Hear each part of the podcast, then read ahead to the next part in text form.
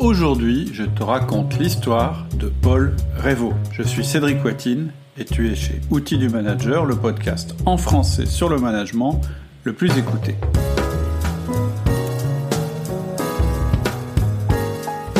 Ce 15 décembre 2020, Paul Reynaud était aux anges. Au volant de sa voiture, il repassait mentalement en boucle l'entretien qu'il venait d'avoir avec son directeur. Ce matin, on lui avait proposé de prendre la direction commerciale de l'entreprise et il avait accepté. Il allait diriger l'équipe terrain et le service client.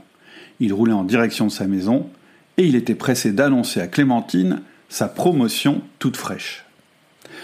Paul avait été très à l'aise pour accepter ce poste, même s'il venait de loin.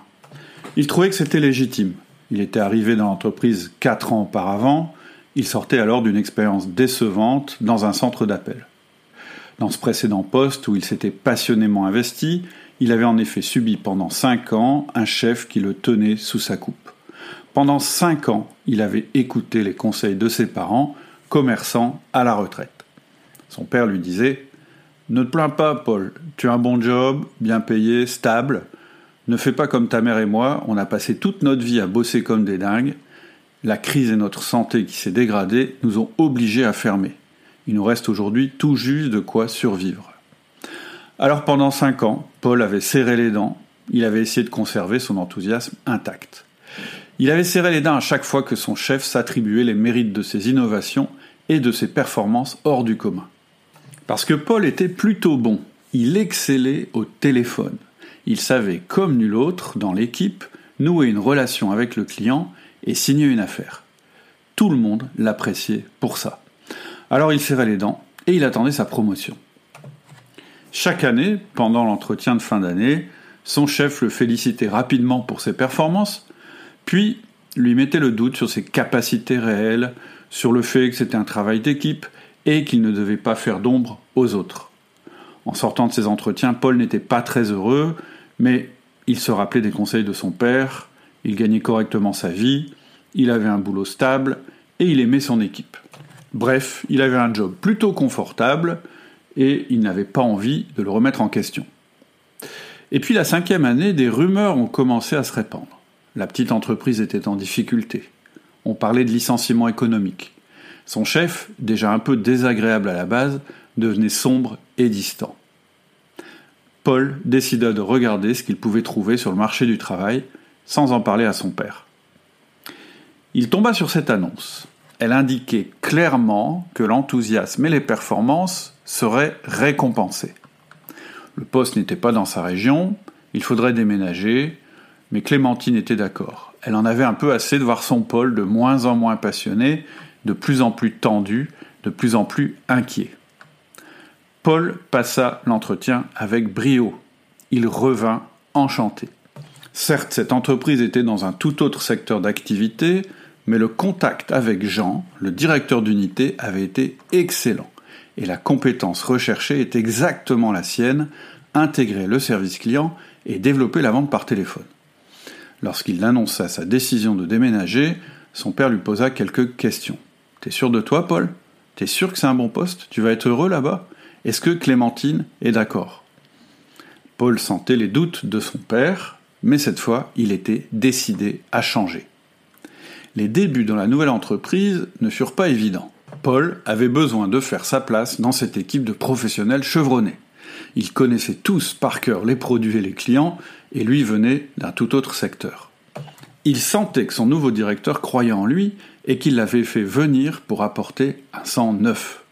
Mais ses nouveaux collègues étaient bien moins enchantés de son arrivée. Alors Paul fit ce qu'il savait faire, travailler sans relâche pour comprendre cette nouvelle industrie, ces nouveaux produits. Dans un premier temps, il se contenta d'aider ses collègues, d'apprendre, de nouer des relations à tous les niveaux dans l'entreprise, avec les ouvriers de production, avec les commerciaux, avec les services comptables.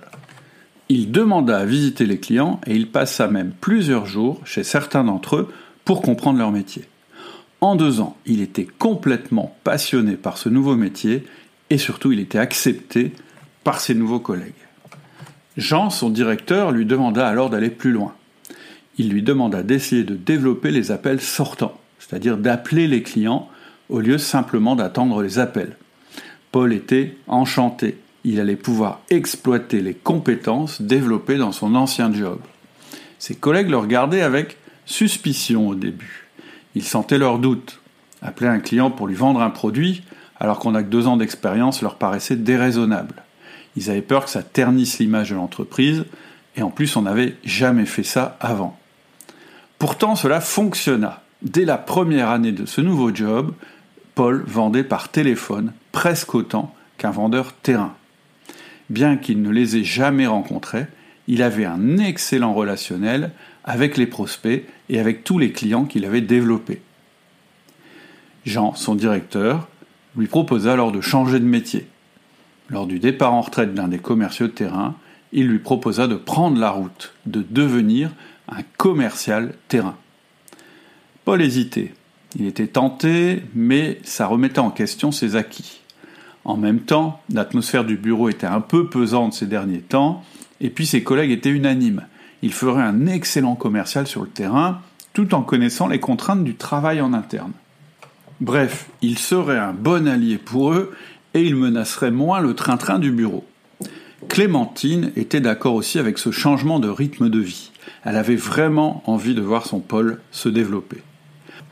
Une fois de plus, ce choix s'avéra payant pour Paul. Roger, le commercial qui partait à la retraite, initia Paul aux spécificités du marché et lui présenta tous ses clients. Il expliqua aussi comment tirer au mieux parti du système de commission de l'entreprise. Roger était un peu un baron sur son secteur. Tout le monde avait un peu peur du passage de relais. Donc Paul, dans un premier temps, écouta Roger. Roger était content de transmettre ses connaissances, et Paul notait tout sur un carnet. Pendant quelques mois, il ne changea rien. Puis, par petites touches, après le départ de Roger, il introduisit des changements, des innovations. De plus en plus, il impliqua le bureau, beaucoup plus que ne le faisait Roger. Les ventes continuèrent de décoller, le directeur était enchanté, tout le monde était heureux, le bureau était rassuré, le chiffre d'affaires renoué avec la croissance. Tu comprends maintenant pourquoi Paul Révaux avait la tête légère en rentrant chez lui ce 15 décembre 2020.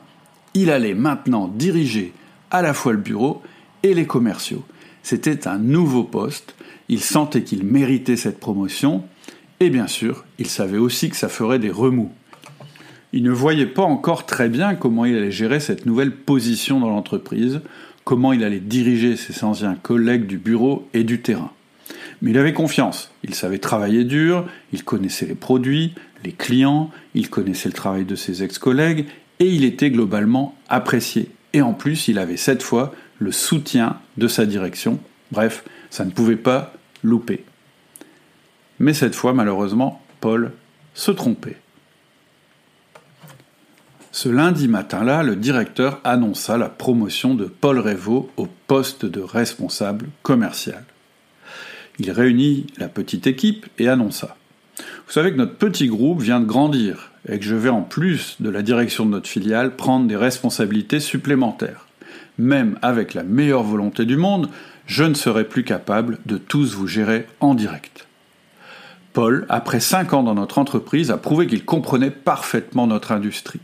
Ses résultats hors du commun démontrent son expertise et son expérience du métier de nos clients. Je pense que vous serez d'accord. Paul est le mieux placé pour m'assister et être à votre service. À compter de ce jour, vous serez donc tous rattachés à Paul qui me reportera directement. Je souhaite une parfaite réussite à Paul dans cette nouvelle fonction et je compte sur votre bonne volonté à toutes et à tous. Je suis bien sûr joignable en cas de problème. Après cette introduction, Paul, très ému, prit la parole à son tour. Lorsque vous m'avez accueilli il y a cinq ans, j'étais loin de rêver à ce parcours merveilleux que j'ai fait dans la boîte. Pendant ces cinq ans, j'ai appris à vous connaître, j'ai appris à aimer cette formidable entreprise. C'est pour ça que quand Jean m'a proposé ce nouveau poste, j'ai immédiatement accepté. Ma seule volonté est de faire grandir notre entreprise dans le respect de mes collègues. Parce que vous étiez mes collègues et vous restez mes collègues. Il n'y aura pas le pôle d'avant et le pôle d'après. Je reste le pôle que vous connaissez. Vous pourrez compter sur moi comme avant. Dans les jours qui suivirent, Paul remarqua bien des petits changements d'attitude dans l'équipe. Certaines discussions s'arrêtaient lorsqu'il rentrait dans le bureau. Des regards un peu différents s'échangeaient parfois lorsqu'il émettait une opinion. Il se disait que c'était normal. Le poste était nouveau. Jean, l'ancien directeur, lui, avait eu la légitimité de l'ancienneté. Mais il était aussi bien plus éloigné du terrain que Paul ne l'était. Il chapeautait en effet aussi la production, le bureau d'études et les achats.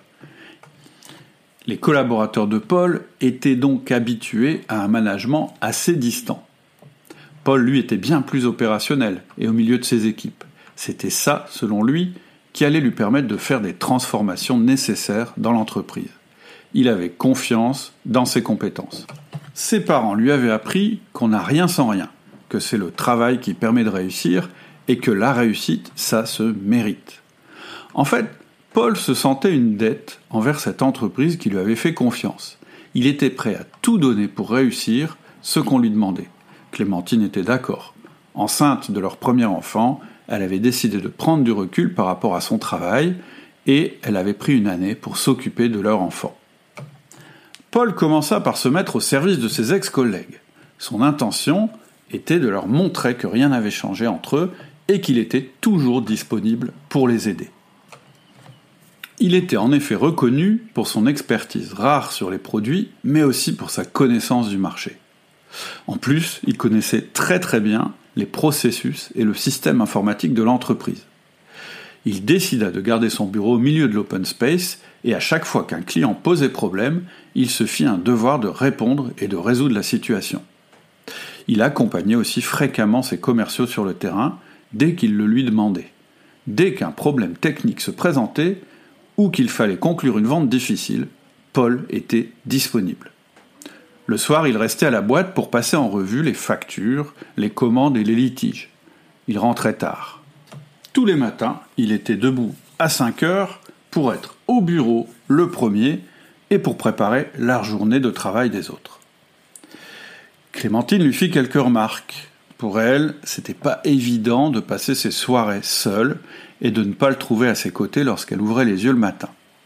Ce qui aurait dû être temporaire devenait une habitude. Ça l'inquiétait un peu. Paul fit quelques efforts pour être là plus tôt, mais il restait branché sur son smartphone.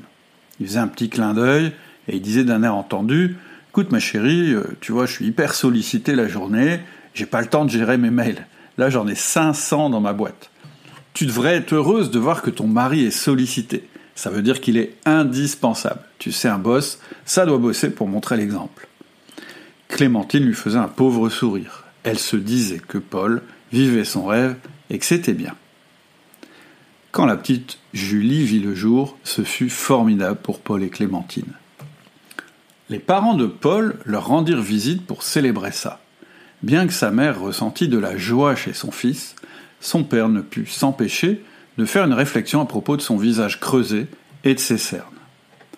Paul, galvanisé par cette naissance, reprit le travail avec une énergie redoublée. Lorsque la petite Julie les réveillait la nuit, il ne se recouchait pas sans avoir allumé son PC portable et réglé quelques problèmes. Paul avait un peu de mal avec ses collègues, il comprenait pas très bien ce qui se passait. Il travaillait comme un dingue, il était présent dès qu'un problème se présentait, Pourtant, il ne ressentait aucune reconnaissance de leur part. Au contraire, une distance s'était installée. Une certaine morosité aussi planait sur l'équipe. Paul avait un peu l'impression d'être le seul à être enthousiaste. Il décida de déjeuner avec Laurent pour creuser le sujet. Laurent était un ancien de la boîte et Paul avait toujours eu d'excellentes relations avec lui. Il appréciait sa franchise et son franc-parler. Paul lui demanda ce qui se passait. Écoute Laurent, je comprends pas. T'as l'air de me faire la gueule alors que je suis toujours là pour t'aider. Laurent le regarda longuement dans les yeux et lui répondit Écoute Paul, t'as voulu ce poste, tu l'as eu. C'est pas à moi que tu vas te plaindre, que tu me dépannes quand je suis en difficulté à propos d'une chose que tu as toi-même développée, c'est quand même la moindre des choses. Il ajouta avec un petit sourire Tu sais, on a bien compris, c'est toi le cadre de l'équipe, donc assume mon gars je vais quand même pas m'excuser de ta promotion, si? Cette conversation ébranla Paul. Il ne comprenait pas. Les changements qu'il mettait en œuvre étaient bons pour la boîte, et donc pour ses collaborateurs. Il coupe à court. Il était déçu. Il trouvait cela totalement injuste. Il se mettait en quatre pour cette boutique, il était sur tous les fronts, et pourtant, on ne l'aimait pas. On ne le reconnaissait plus, et surtout, il sentait bien qu'on ne reconnaissait pas non plus sa nouvelle place. Paul était trop fier pour en parler à son directeur. D'ailleurs, celui-ci était peu présent, il se contentait de lui faire quelques remarques sur la stagnation des ventes. En effet, celle-ci avait cessé de progresser et beaucoup d'erreurs de livraison étaient commises. Paul était très déçu et désemparé. Sentir la déception de son chef était difficile à supporter. Ce soir-là, à la maison, Paul craqua. Il était épuisé, inquiet et déçu. Pour la première fois, il perdait son enthousiasme et sa confiance. Il se sentait isolé dans son poste. Il en parla avec Clémentine. Elle lui dit qu'elle comprenait et qu'elle lui faisait confiance. Comme lui, elle était furieuse envers ses anciens collègues. Elle lui suggéra d'en parler à son père. Le lendemain, il appela son père en roulant vers le bureau. Il expliqua la situation. Son père prit une grande inspiration. Ah mon Paul, t'as voulu faire copain-copain avec tes employés. Eh ben ça marche pas comme ça, tu sais. Tu n'es plus leur pote maintenant. Il faut te mettre ça dans la tête. Là, pour le coup, c'est eux qui ont raison. Ça peut pas être comme avant. T'es passé du côté des chefs. Maintenant, il faut que tu arrêtes de chercher à te faire aimer. Ce qui compte, c'est toi, ta carrière et ta boîte. Et tout ça, ça se passe pas côté employé, ça se passe côté direction. Paul passa la semaine à ruminer les conseils paternels. Il n'était pas trop à l'aise. Il n'avait peut-être pas eu le bon discours lors de sa prise de fonction et ça lui paraissait compliqué de faire marche arrière.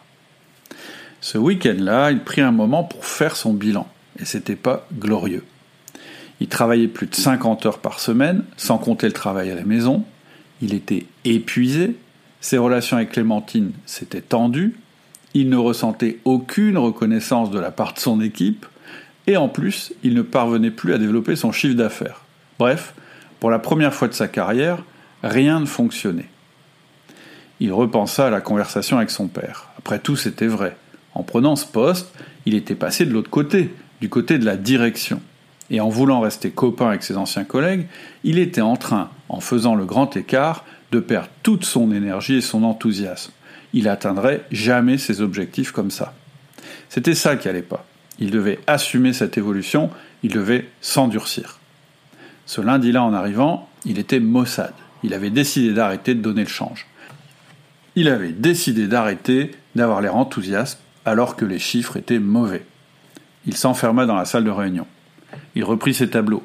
Il travailla sur les chiffres, secteur par secteur, produit par produit, client par client. Et en effet, c'était mauvais. Mais cet exercice lui faisait du bien. Enfin, il mettait des chiffres sur son mal-être.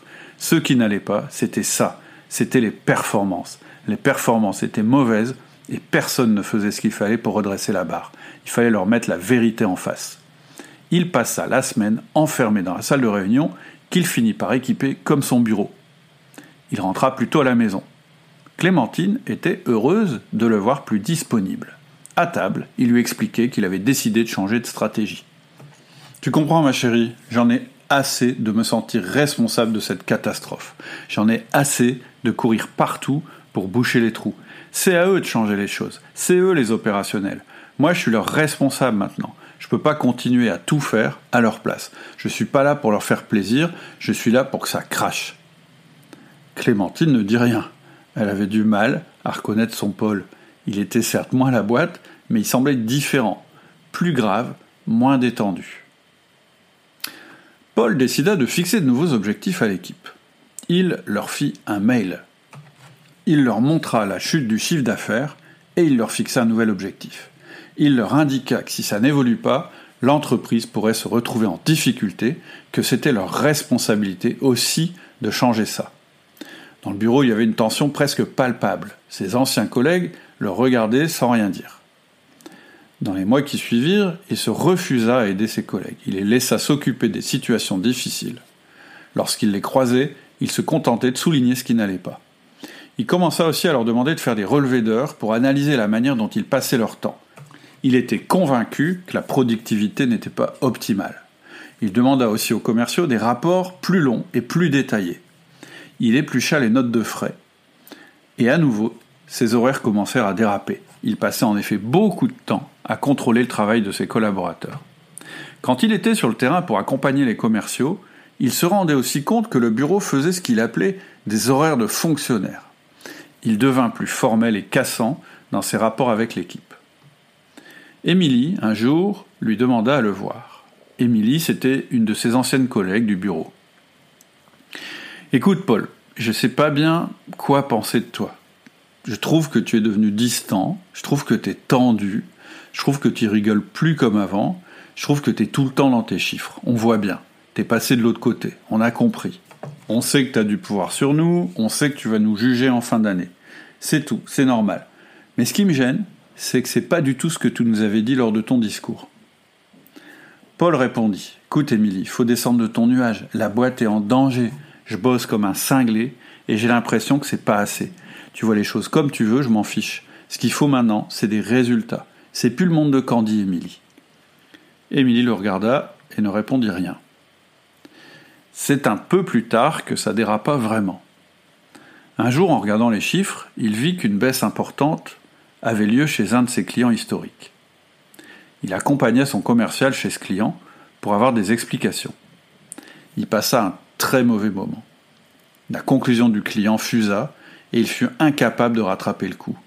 Le client lui disait Oui, Paul, j'ai décidé de ne pas renouveler mon contrat. Vous savez, ça a changé chez vous. C'est plus comme avant. On se met plus en quatre comme avant pour nous les clients. Vos gars là, c'est devenu des fonctionnaires. Et en plus, vous, on vous voit plus. Pour Paul, ce fut comme si le coup près venait de tomber. Cela confirmait l'échec qu'il pressentait. Il rentra furieux et passa un savon à l'équipe du bureau. Le lendemain, il eut sa première démission. Émilie avait décidé de tenter sa chance ailleurs. Son poste ne l'intéressait plus, on ne parlait plus que de chiffres, on ne s'entraidait plus comme avant, ça devenait comme dans les grosses boîtes. Paul était effondré, il était désemparé, il était en échec. Il rentra chez lui, il appela Jean, son directeur. Coup de Jean, j'y arrive pas, je suis épuisé, on s'est trompé, je suis pas à la hauteur. Et en plus, je commence à devenir blasé. En fait, Jean, ce que j'aimerais bien, c'est reprendre mon ancien poste. Jean lui répondit Bon, Paul, faut qu'on se voit. Mardi midi, on déjeune ensemble. Paul s'attendait au pire. Au cours de ce repas, Jean lui expliqua qu'il n'était pas possible qu'il reprenne son ancien poste, que le retour en arrière était impossible, qu'il ne serait plus accepté par son équipe et que ça serait un nouvel échec. Paul répondit alors qu'il n'avait pas d'autre choix que de lui présenter sa démission. Il était en échec, il était normal qu'il parte. Jean commença alors à lui poser des questions sur les relations avec l'équipe. Ça dura une heure. Ça fit du bien à Paul, mais cela ne l'aida pas à trouver de solution. Jean conclut simplement en disant Écoute, Paul, je vais réfléchir. Je pense simplement que tu t'y prends mal avec ton équipe. Mais après tout, c'est un peu logique. Je t'ai projeté dans ce poste, sans préparation. Et je t'avoue que je m'en veux un petit peu. J'étais tellement pris dans mes nouveaux projets que je n'ai pas mesuré ta détresse. Je m'en veux un peu et je vais t'aider. Deux jours après, Paul reçut un appel sur son portable. Monsieur Révaux, bonjour, ici Olivier de Manaret. Je suis un ami de Jean. Il m'a parlé de votre situation et j'aimerais qu'on se rencontre. Paul était un peu déstabilisé, il ne savait pas quoi répondre, mais il se dit que, au point où il en était, il avait besoin d'aide et qu'il n'allait sûrement pas refuser une main tendue. Il accepta. Quelques jours plus tard, Paul rencontrait Olivier de Manaret. Bonjour Paul, je suis Olivier de Manaret, mais tout le monde m'appelle ODM. Jean pense que je peux vous aider. Alors je vous explique. Je pense que vous avez été très enthousiaste et plein de bonne volonté dans votre prise de poste mais je pense aussi que vous avez manqué de structure et d'accompagnement. En fait, je sens que vous êtes au bord du découragement. Et en fait, ce qu'on vous propose, c'est d'analyser la situation ensemble. Ensuite, on pourra mettre en œuvre un plan d'action. Mon objectif avec vous, si vous êtes d'accord, c'est que vous deveniez un vrai entrepreneur. Paul le regardait avec des yeux ronds. Entrepreneur, euh, j'ai du mal vous expliquer. En fait, je suis salarié de la boîte et quand je parlais de démission, j'envisageais pas du tout de me remettre à mon compte. ODM sourit. Il regarda Paul dans les yeux et il reprit. Non, non, Jean m'a tout expliqué et j'ai tout bien compris. Jean ne veut pas vous voir partir. Pas du tout. Ce qu'on vous propose, c'est de devenir ce qu'on appelle un manager entrepreneur.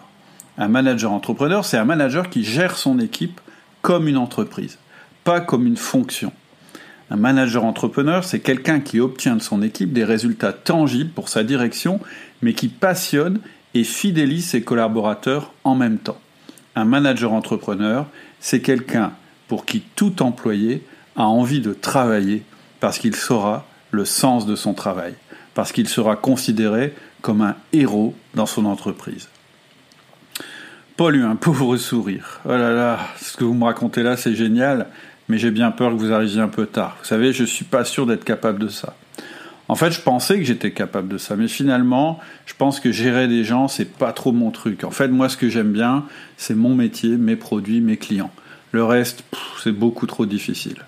Vraiment, vous savez, je pense que je suis pas fait pour ça. ODM sourit encore. Peut-être Paul, mais je pense que si on analysait la situation, si on se demandait comment on peut remettre tout ça sur les rails, ça pourrait faire de votre échec un apprentissage. Je pense que c'est important. Et puis franchement, si jamais vous devez quitter la boîte, j'aimerais bien que ce soit sur une note positive.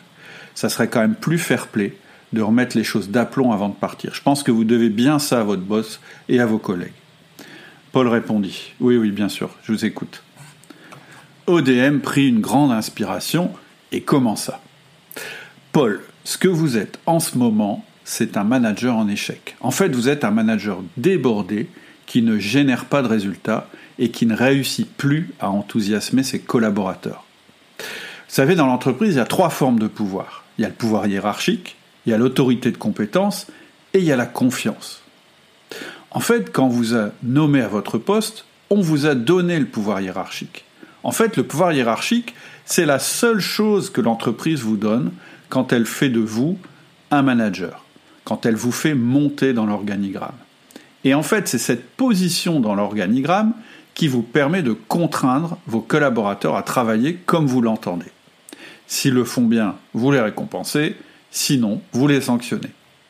Et vous, consciemment ou pas, vous avez décidé de ne pas vous appuyer sur ce pouvoir. Vous êtes dit, non, mais ça, ça me ressemble pas. Moi, je suis un mec sympa, je m'entends bien avec tout le monde, et surtout, je suis arrivé à mon poste grâce à mes résultats et à mes compétences. Bref, puisque votre direction vous a nommé pour cette raison, vous vous êtes dit que cette compétence technique, cette expertise que vous aviez, vous rendrait légitime.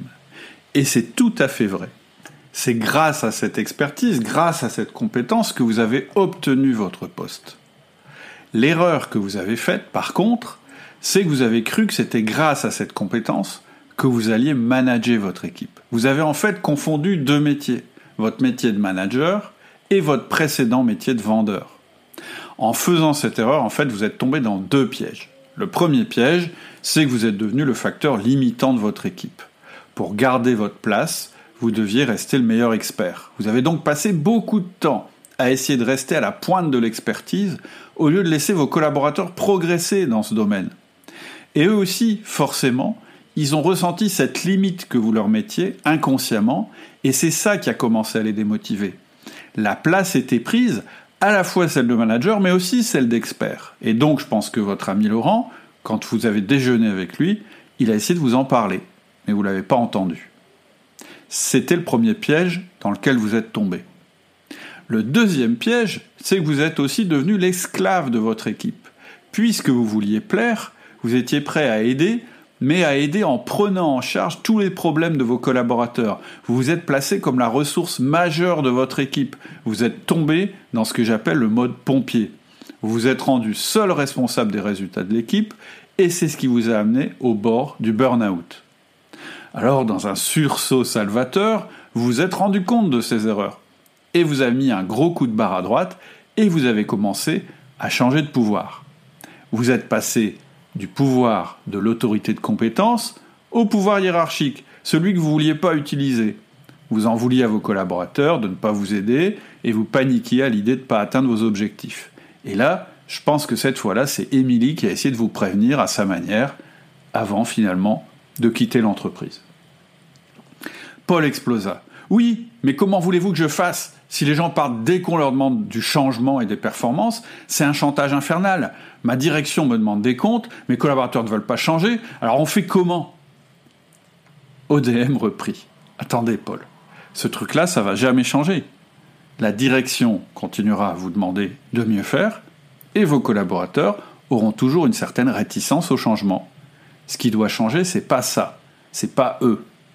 Ce qui manquait dans votre approche, c'était la confiance. Paul répondit du tac au tac. Pas d'accord avec vous, ODM. La confiance, je l'avais avant qu'on me nomme. C'est justement en passant manager que j'ai tout perdu. C'est justement quand je suis passé manager qu'ils m'ont regardé différemment, alors que pourtant j'étais le même. La confiance, je suis désolé, mais je l'avais bâtie, elle était là. C'est trop facile de dire maintenant que j'avais pas su développer la confiance. ODM répondit Tout à fait d'accord avec toi, Paul. Est-ce qu'on peut se tutoyer? En devenant manager, non seulement tu as changé de métier, mais aussi d'image. En fait, ce pouvoir hiérarchique qu'on t'a donné, mérité ou pas, a immédiatement changé l'opinion des autres à ton sujet. C'est ça que je suis en train de te dire. Et c'est comme ça que ça se passe à chaque fois. La confiance, quand tu commences un nouveau poste, elle n'existe plus. Tu es obligé de rebâtir cette confiance.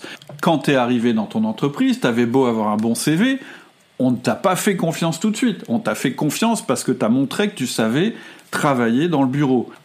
Ensuite, quand tu as pris le poste de commercial, c'est pareil. Il a fallu rebâtir la confiance. Il a fallu que tu apprennes. En fait, tu as ce qu'on appelle une courbe d'apprentissage.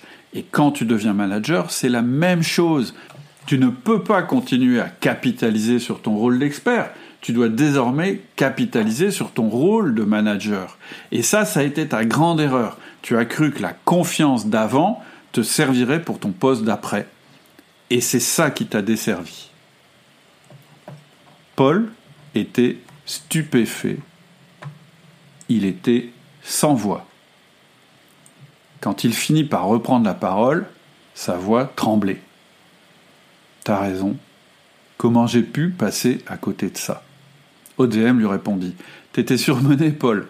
T'étais emporté dans ton élan. T'avais pas pris le recul nécessaire.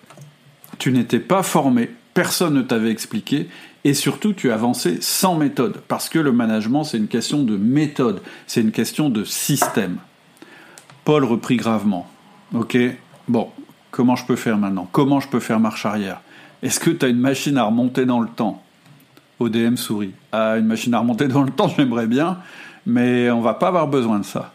En fait, on va tout reprendre depuis le début toi et ton équipe, vous allez passer par trois phases. Vous allez avoir une courbe d'apprentissage. Paul sortit son carnet et il dit Je t'écoute. ODM reprit. La première chose que tu vas faire, Paul, c'est reprendre le contrôle de ton temps. C'est la phase numéro un. Tu vas arrêter le délire des jours à rallonge, des nuits d'insomnie, des week-ends travaillés. Tu vas limiter tes journées en leur posant des bornes. C'est ça qui t'a fichu en l'air directement. Tu as voulu tout cumuler, tu as voulu continuer ton rôle d'expert tout en ajoutant ton rôle de manager. Et c'est ça qui t'a directement fichu en l'air. Ça, c'est fini. Ce sera ta phase numéro 1. Une fois que tu auras fait ça, une fois que tu auras pris cette décision et que tu l'auras actée dans ton agenda, tu vas passer à la phase 2. Tu vas compartimenter ton management. Qu'est-ce que ça veut dire compartimenter ton management?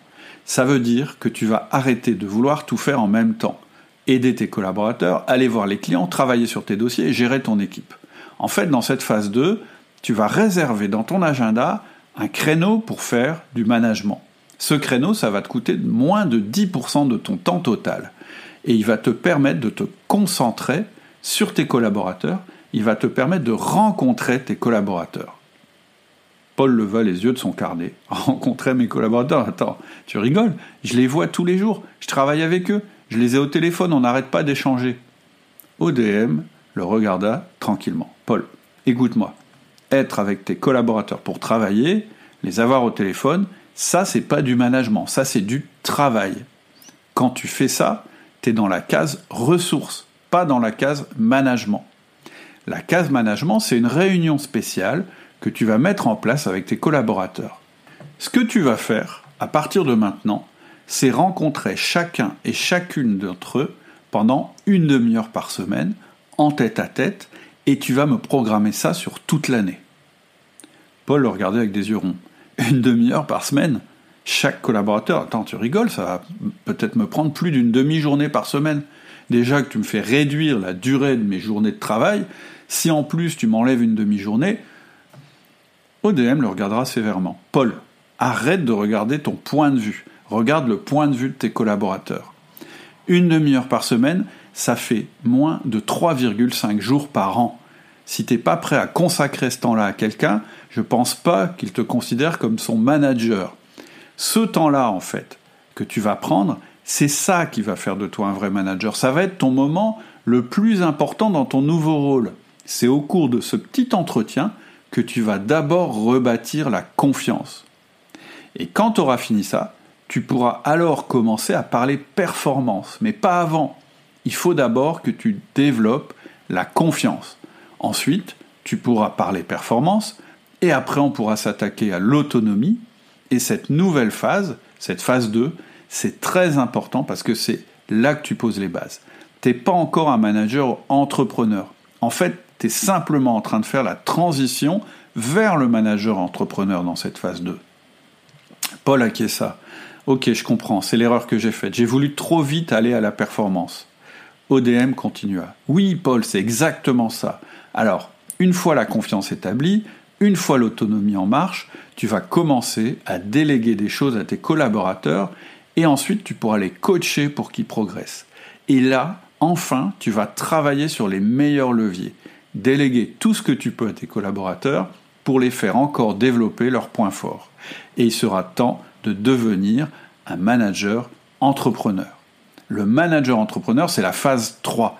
C'est la phase la plus existante et la plus exaltante pour tout le monde. C'est là que tu vas bâtir avec tes collaborateurs une vision pour l'avenir. Cette vision, tu vas la décliner en objectifs pour l'équipe et puis pour chaque personne au sein d'un plan d'action qui sera revu régulièrement. Et là, Paul, tu pourras choisir. Tu pourras démissionner pour tenter sa chance ailleurs et laisser ta place à un autre manager, ou tu pourras continuer à bâtir ton équipe et ton projet. Paul leva la tête subitement. Démissionner? Pas question. S'il réussissait ça, il resterait. Il aurait enfin son job de rêve. Il se leva et il prit la main d'ODM. Franchement, Olivier, je suis impatient de commencer. Sur la route du retour, il avait la tête légère. Il était enthousiaste. Il avait plein de bonnes nouvelles à annoncer à Clémentine. Voilà, c'était l'histoire de Paul Révaux. J'espère que ça t'a plu. C'est juste un petit changement, t'inquiète pas, on reprend les podcasts habituels dès la rentrée. En attendant, je te donne rendez-vous sur le forum pour discuter. Je te rappelle le lien vers le forum en descriptif de ce podcast. Je te souhaite d'excellentes fêtes de Noël, d'excellentes fêtes de fin d'année et je te dis rendez-vous en 2021 pour te construire une belle vie de manager épanoui. À bientôt. Au revoir.